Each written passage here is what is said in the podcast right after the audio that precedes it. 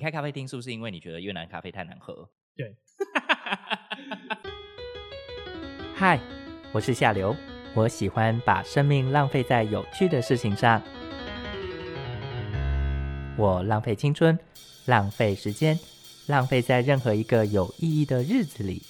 现在邀请你和我一起浪一下。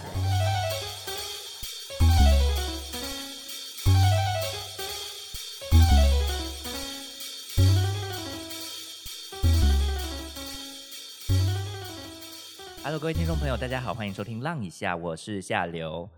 今天呢，我们要来讲一下越南咖啡的坏话，因为今天非常荣幸邀请到一个在越南开咖啡厅，因为他你开咖啡厅是不是因为你觉得越南咖啡太难喝？对，所以他就是想要来拯救越南。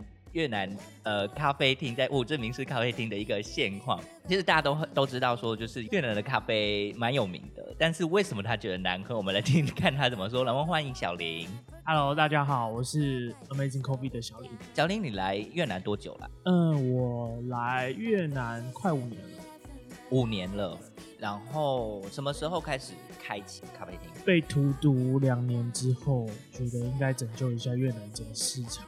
开玩笑的，咖啡荼毒还是工作荼毒？呃，其实是咖啡荼毒啦，就是因为我之前一开始外派来是做业务代表嘛，嗯，那业务主要谈公事都是在咖啡厅。哦，所以你一样是就是在咖啡厅里面处理公事，就对。对，就是接见客人啊什么的，都是会带上一杯咖啡，或者在咖啡厅里面，然后常常跟他们讲说不要加糖，然后。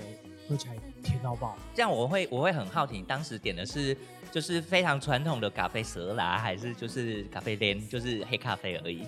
我跟我都跟他们讲说，cappuccino，no sugar，空了空了。你是去哪一间啊？哎，其实很多哎，有说路上随便看到一间就买嘛？因为他们这边连锁的就是 Highland 啊，Coffee House，然后福隆，甚至星巴克，之前都还是会这样。你说去星巴克买 Cappuccino 也是甜到爆？呃，甜，对，可能他们的奶就是甜的。后来有发现，他们因为越南整个市场就是他们奶有加糖，所以他们没有那个概念。你刚才讲说不要糖，他就是不另外加糖，但其实奶还是糖，或是炼乳什么的，它其实都甜。对，好好好，看样子荼毒真的很深，觉得不行，应该自己开一间。所以现在已经经营多久了？现在这家店，呃，快三年了，快三年了。三年之前你做的工作跟咖啡有相关吗？呃，完全没有。那怎么会想要？你是自己对咖啡有兴趣吗？对，因为大学的时候就不爱读书嘛，常常泡咖啡馆。原本是需要喝，然后变成爱喝，然后。更深入的了解咖啡这个文化，然后后来做业务之后，觉得可以跨进这个坑。你在来越南之前有就是在台湾工作过？没有哎，你是直接来越南工作？正式的工作的话，我第一份是在缅甸，然后后来就跑来越南这样。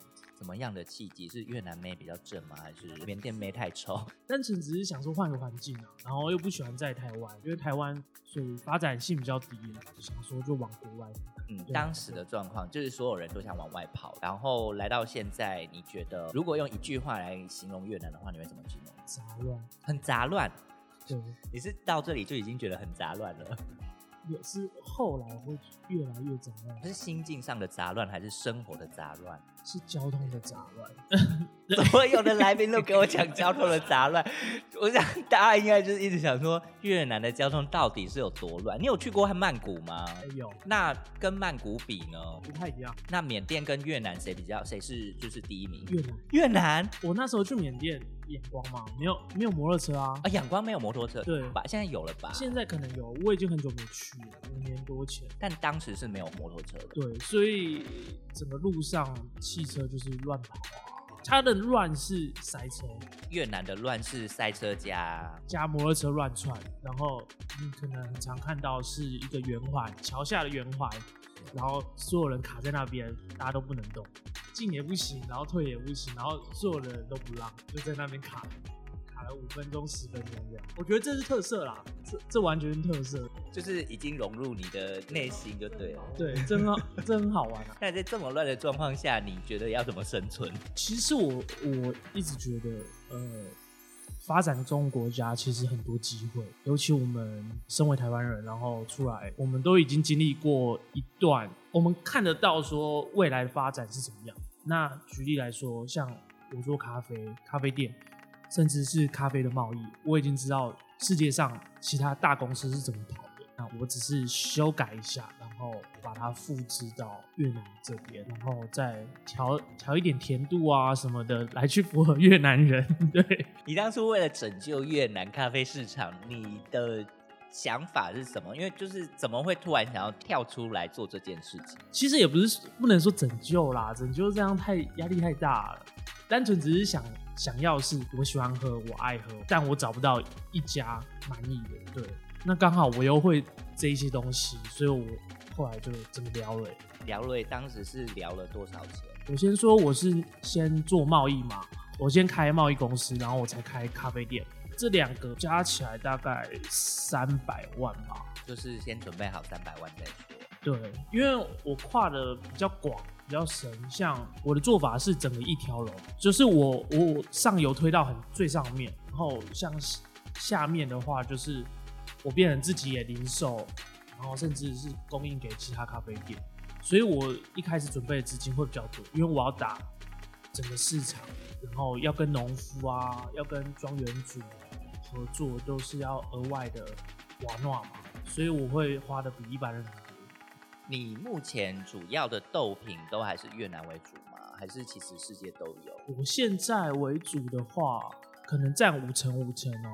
因为大部分我我所知道越南豆品都是从大乐的区块出来的。呃，对，基本上越南分几个区域嘛，有加莱，有大乐、南边，然后高达。然后这些地方你都有去拜访，对，但我比较勤的去跑的是高达跟南边。为什么？它口感比较不一样吗？它是比较好的，对，因为其实越南大家所知道的相关咖啡的知识是，它是全世界第二出口国，但是它主要的量都是在呃混豆的罗布斯塔。我自己期许我自己是精品咖啡嘛，所以我用的都是比较高品质的豆子。那像这些高品质的阿拉比卡豆，主要都分散在高大、大乐，然后跟南边那边。但说真的，量真的有限。然后整个越南市场不止我一家咖啡业者嘛，大家都想抢这些货源，所以变得需要常常跑过去跟他们玩闹啊、聊天。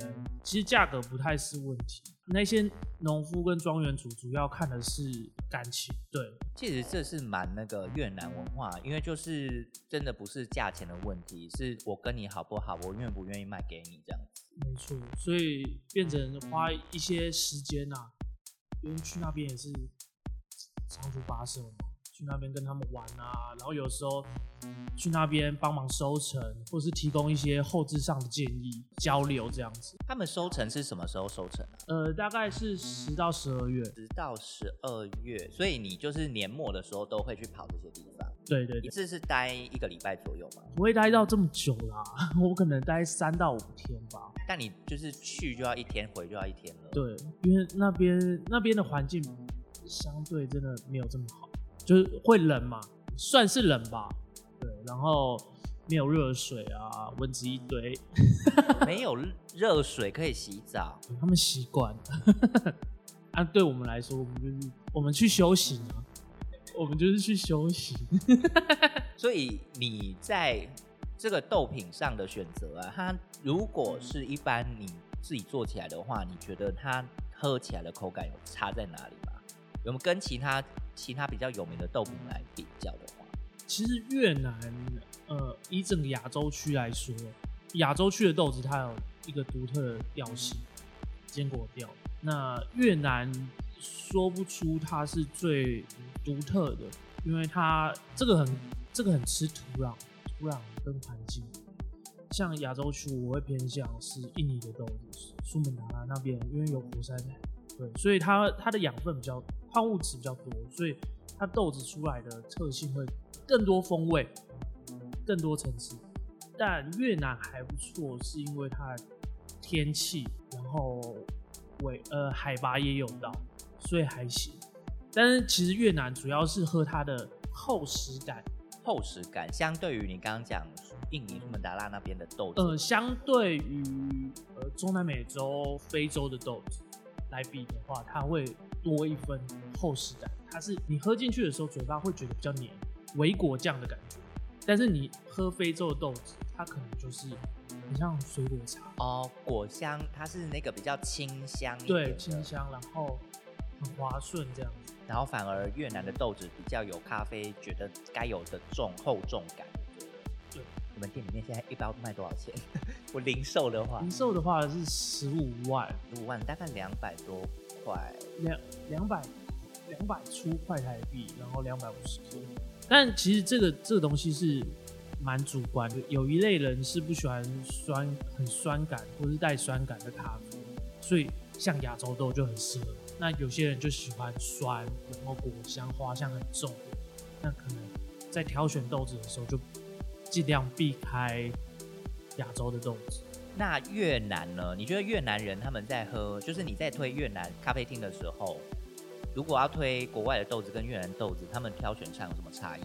在越南整个咖啡市场，它有分两派，一派就是在国外读书，或是家里很有钱；一派就是真的是土生土长的越南人，然后他为了赚钱而开咖啡厅。那土生土长的跟国外留学的就会味道不一样，对不对？对，就会味道不一样。他们呃有之前有一次试过，有一家是最好玩，是我拿去给他们，我推给他们，然后我请他们泡嘛，用我的豆子泡一下。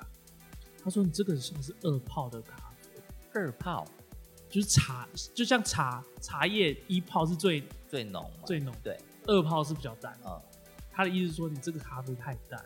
可是它是越南的豆子吗？对，越南豆子，越南豆子我基本上是中培，像传统的越南店，他们都是生培甚至重培，所以差别在这啦。推一开始推起来是蛮困难的，但后来整个文化在改变嘛，咖啡文化在改变，然后也很谢谢很多国外知名的咖啡公司支持，然后甚至变有些是竞争对手嘛，但是竞争对手他们来，他们等于是把整个市场教育起来，，对。就是哪一个豆子什么品豆这样子。所以现在越来越多年轻人从以前的粤式咖啡那种很深、很甜、很重的咖啡，转往手冲精品咖啡。对，可是精品咖啡跟手冲咖啡在呃胡志明市的咖啡厅市场里面，其实还是算少数的，对？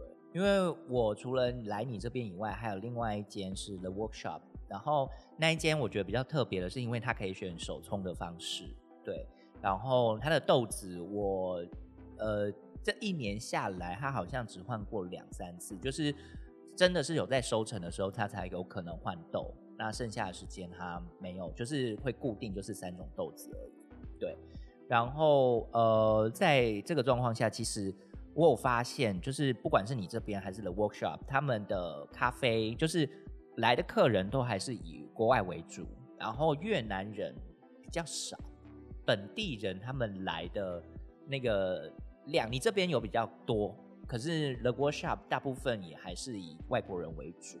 因为他们的咖啡，呃，就真的是比较像是意式咖啡，或者是国外人他们在品咖啡的时候，就是手冲的那种味道。可是越南人本身还是会跑到去那个越式咖啡的那种品质上去。你是不是觉得他们味觉坏了？不能这样说啦，应该说这是习惯嘛。其实每个国，呃，像台湾，我们以前是受日本的咖啡影响很重，所以在从日本那一块跳到浅烘焙这一块的时候，我们花了也花了一段时间。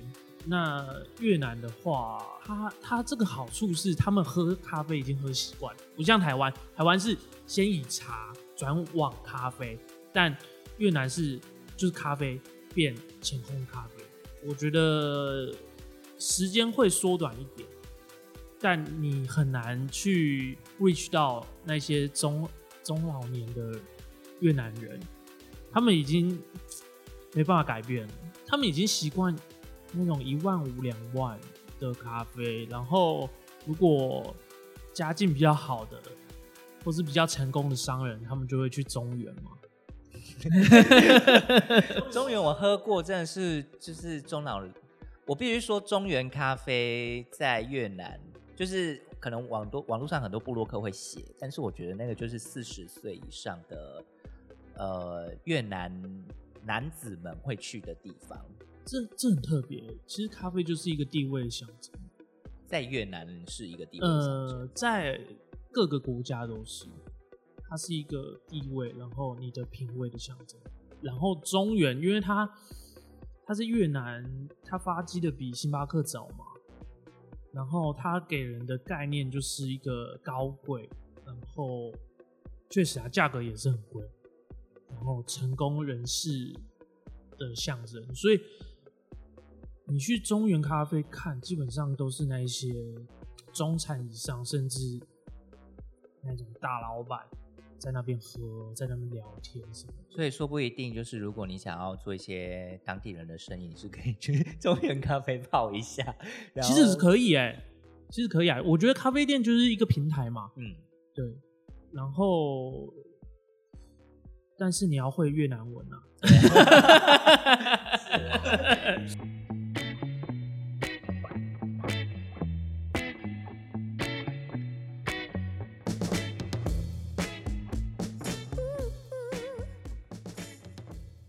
因为越南的麝香猫咖啡也算有名，对不对？先撇开那个动物的问题，我觉得喝起来很像喝中药，它是它是很多药材的味道，真真的麝香猫咖啡的话，它会很多药材的味道、草本的味道啊等等的。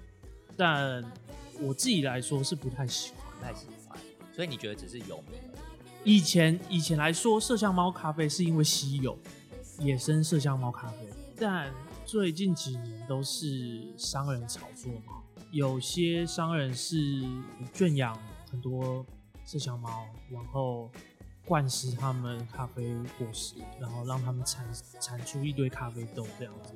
那有些就是用化学药剂，或是添加物、人工添加物来去把味道调成像麝香猫咖啡这样子。我觉得不太人道。我尝试，但是我不会买。像很多外国人，因为我这边刚好是槟城市场周边嘛，所以很多外国旅客，他们到我的咖啡店，他们都会问说有没有卖麝香猫咖啡，我都会跟他们说，其实尽量不要买。如果真的要买的话，也不要在冰城市场里面买。假货可能很多，对你买到就只是一般的咖啡而已。只是冠了名字。当时你那个喝喝过真的麝香猫咖啡啊，你那时候知道大概价钱多少吗？那时候像三千块台币公斤，可是这是生豆的价格。你如果烘的话，基本上这业内的秘密，就是你烘焙的话，就是生豆的四倍。这因为你有机器的折旧啊，然后人力，然后反正就是它是需要有一个成本在啊。所以整个咖啡界就是抓四倍来卖，这样就很客观。你的烘焙技术就是就是本来就是会增加蛮多附加价值的，而且烘焙者本身对咖啡豆的掌握程度也是一个也是一个知知识财啦，我必须这么说。但我说的四倍是你不管怎呃，就你是默默无名，你没什么技术，你可能刚跨入这个行业，你要就是你买生豆回来自己烘焙，然后你要卖出去的话，基本上就是不能低于四倍，就是要四倍之后才卖，这是一个 standard price。我觉得就是如果要从事这个行业的人，他们自己去比较一下市场上的行情，他也不可能非常低的去卖啦。就是就是你可能会低一点点，但你自自己的利润还是要抓，因为你可能没有算进去。这我觉得这样也是也是提醒一些想要开咖啡厅的人，就是你的成本跟怎么去计算你的商务价商商品价值品质，我觉得也是算是一点小透露吧。对啊，我我觉得咖啡是一个很艺术的领域啊。那很我像看到很多新进的越南人，他们开咖啡店，然后他跟我批豆子，然后的卖价，我都觉得怎么会卖这么低嘞？可是越南本身的价格市场就一样是杀的很凶，毕竟他们竞争比较激烈。我觉得还好，其实是咖啡店很多，但是其实呃整个区隔很明显，像低端的咖啡市场就是那一票人在玩，然后中端的就是那一票，然后中高端甚至到高端，它的它的分界点是很明显。所以如果今天我都会跟他们讲啊，如果你今天想要走你的品质，想要走中端。中高端的话，那你的价位就要在那边，因为你在中端市场，你的竞争者就那一些人，结果你又销价竞争，这其实对其他人是。其实也不是，我觉得是品牌的问题，就是你做出来的东西应该有那个价值，然后你还销价竞争的话，你就是往低端的市场走而已。对，这整块大家都这样在玩的时候，就觉得你好不重视你自己的技术，对，不重视自己的技术，不重视自己的价值。因为其实它还是有一个技术价值存在，然后可能刚创业的人，他们就是想说，我先打知名度，所以我销价竞争。但实际上就是在你做销价竞争的同时，你可能就要想到说，如果你未来提升价格，客人接不接受？然后你的品牌在客人的心中是低价的，还是中端，还是高端的，就还是会有差。那在这个状况啊，你有没有在越南遇到，就是咖啡厅开到现在啊？你有遇过什么有趣的事吗？或是觉得很傲的客人，还是很傲的客人都是台湾人？这样子好像会重伤到很。没有啊，就是要让这些台湾奥客知道啊，就是台湾奥客拜托醒醒，不要在那边付钱的不是大爷好不好？人家有自己的专业，尊重人家的服务品质。这样讲的话，真的有一个印象让我很深刻，真的是某某某某大人物这样子。那时候算是我开业。可能前半年吧，一进来就说，一进来就说小丽娜来几杯拿手的，然后我说好，然后反正我就是 SOP 的流程嘛，我问要不要酸啊，要不要要冰的还是热的，要不要奶啊，甜度什么的等等之类的，然后他说随便你，哦，我我那时候就想说，完了，这种客人很难搞。那我当然我就泡几杯嘛，然后不同的让他们自己去试，免得麻烦。那试一试，他就顺就想要抽烟了，你知道吗？我我的空间就是禁烟，然后我开始就是好好言相劝，我说大哥，我们这边不能抽烟啊，我们离外面也很近，我们就去外面抽。你抽抽一根是要多久？不是我内心 OS 是这样子，然后我就跟他讲，然后他又开始大道理说：“你不知道我是谁吗？”谁？对我心里就想说啊，谁？他又开始跟我讲说，越南人你在越南开店，越南人喝咖啡就是要抽烟啊，边抽烟边喝。然后我我那时候也火了，我脾气就比较硬的人，我火，我我跟大哥说。大哥，你看一下我吧台坐的那六位，他都是越南人，那他们也不抽烟啊，啊，为什么你要抽？啊，你抽也没问题嘛，我不限制你抽，你就去外面抽啊，不要影响到其他客人啊。对啊，什么啊？然后他就说不行啊，你这样你这种做法哦，没有弹性，这样子会没有客人，没有生意。然后我就我就这样回答，我就说，呃。没有啦，其实这也是一种筛选客人的机制嘛。啊，你今天你想要去边抽烟边喝咖啡，一越南很多啊，路边都有。啊，我就不想要这种客人，我要的是坐在吧台那种有钱的越南。有架子，我喜欢。对，这是最傲的，这是最傲的。他后来落下一两句狠话，就说什么再也不来之类的。没没有没有，还是要弄死你。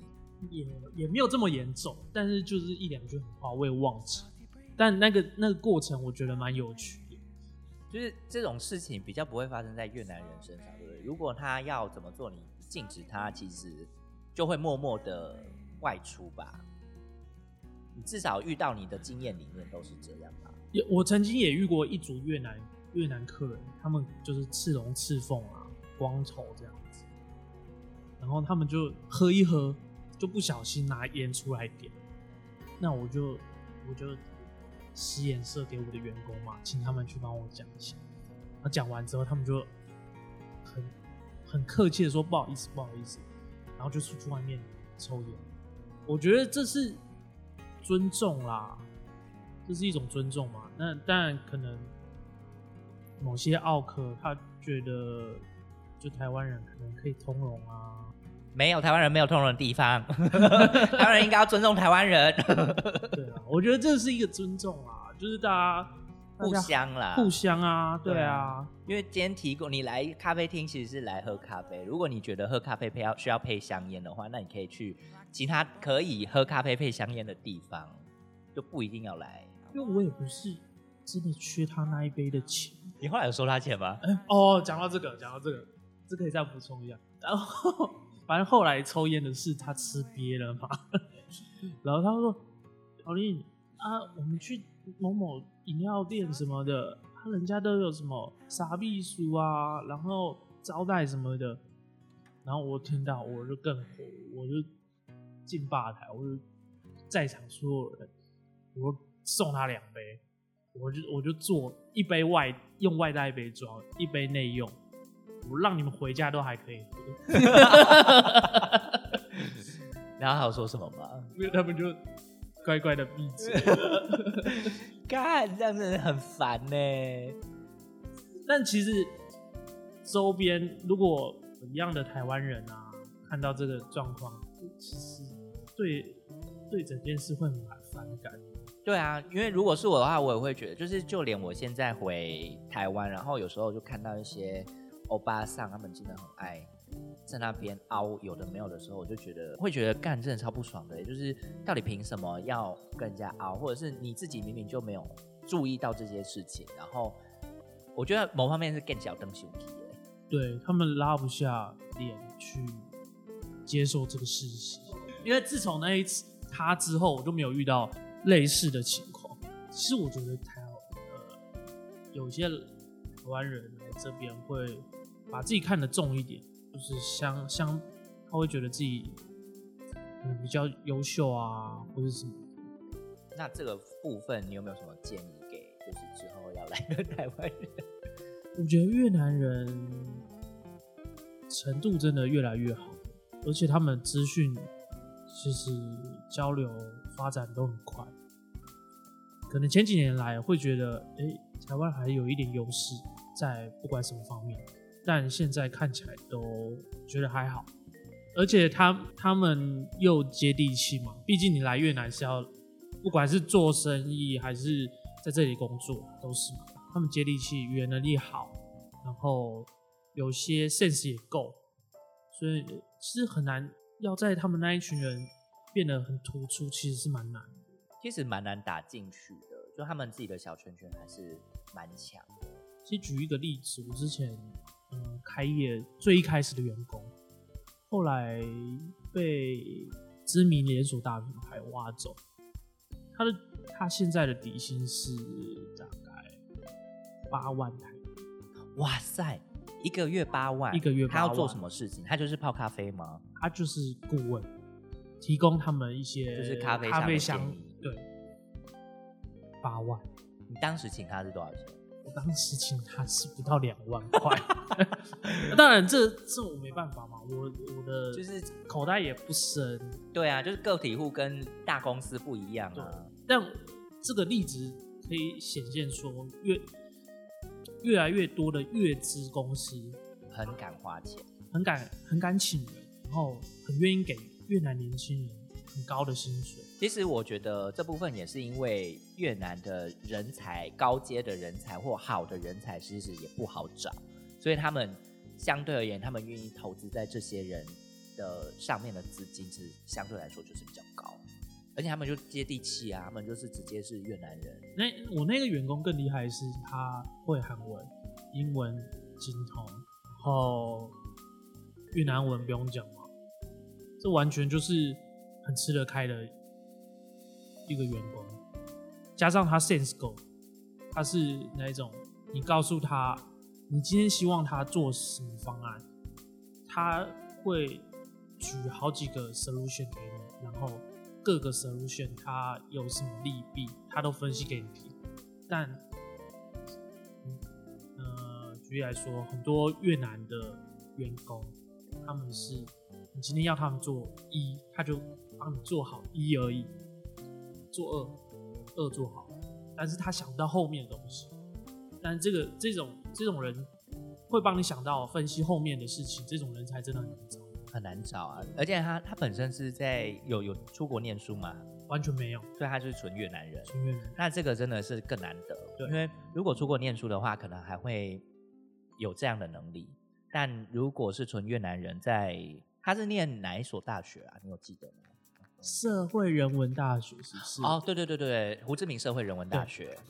哦，对，那那应该就是高材生，毕竟那个是文组的第一志愿。嗯，对。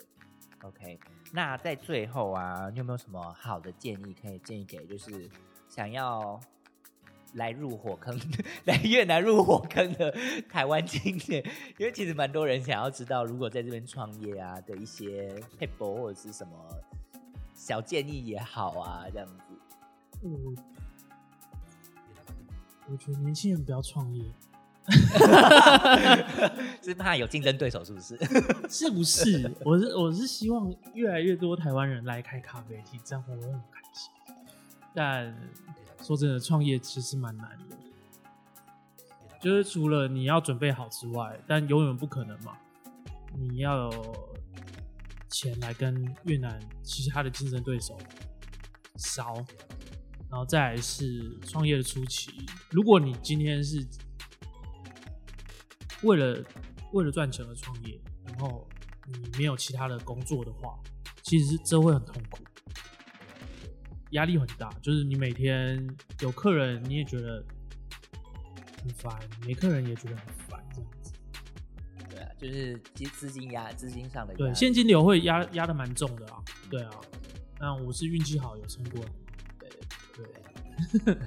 但我我发现很多台湾的来越南，不管是开店、餐饮啊，或是很之前很红的手摇饮料店，很多状况都是他们没有来考察太久。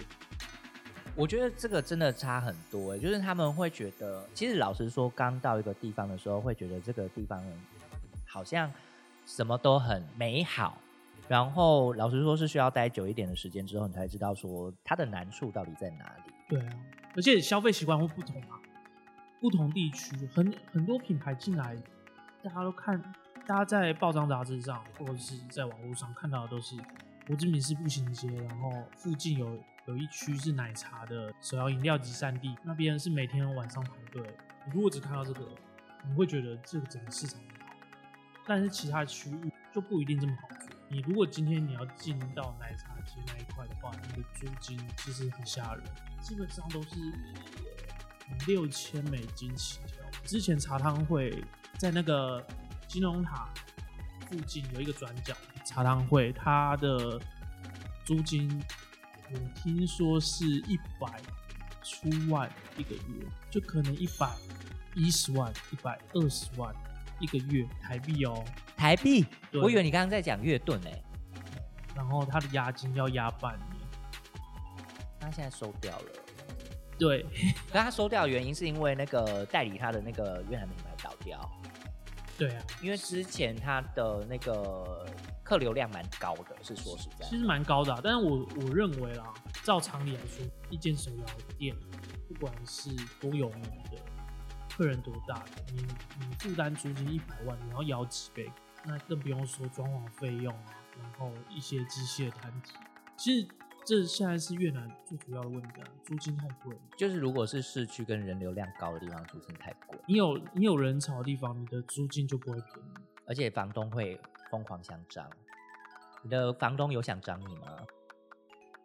真的是运气很好，我的房东是超好的一个人，对他就是支持你做这件事。对，其实这个这一个这栋房子已经有一年半的时间没有租出去了。哦，那还蛮幸运的耶。对，然后它的内部其实它没租出去，是因为这整条街都是在做假鞋，然后 SPA 按摩之类的，他们会觉得说要再额外付大笔装潢装修费用来打理整整栋房子，因为它其实是老旧的越南民房嘛，所以当初我承租下来之后，房东也是蛮开心，尤其是看到我装潢好之后，就觉得很漂亮这样。但我觉得这是良性的啊，因为总有一天可能我会离开这边嘛，可能租约到期什么的，对不对？我留给他一个好的装潢，好的，他比较容易再租出去。但很多房东不是这么想，很多房东就是要拿一堆押金啊，然后房租超高啊，啊，没人租他就放在那。不过你这个地点还蛮好啊，就是在槟城市场旁边的一个斜街嘛，这样子。对，没错。然后平常也蛮多，不管是国外客人还是台湾客人，甚至越南越南本地人比较少，对不对？我是说越南本地人来附近看鞋子的，他们不会因为看鞋子然后来进来我的咖啡店，他们就是单纯特地来喝咖啡。反而是一些就是观光客，然后很容易被，因为附近就真的没有地方喝咖啡，对，这也是蛮聪明的那个选址的方式啦。啊，那就是未来如果有听众朋友想要更了解咖啡，跟如果想要知道越南咖啡的一个部分的话，也欢迎你到就是我们的 Amazing Cafe，在胡志明市的那个一郡，在冰城市场旁边，对不对？对对，槟城市场，然后东门的那条街，那条街里面，对，就可以欢迎来找我。虽然那时候看棒可能也可能换，我也不确定你到底什么时候来这样子，但是就是要找一下，因为其实有一点不太显眼，但是它其实一排过去之后，你会看到好像就只有一个看起来像咖啡厅的地方，对，因为其他地方都摆鞋子、包包。好，那我们现在非常谢谢小林这次给我们的访问哦，谢谢。好，拜拜。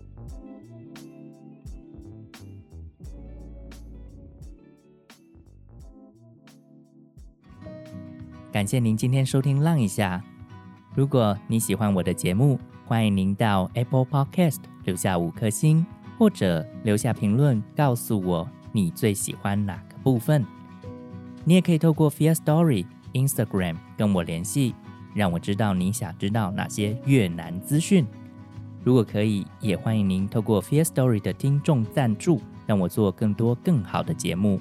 非常感谢您的收听，我们下次再见。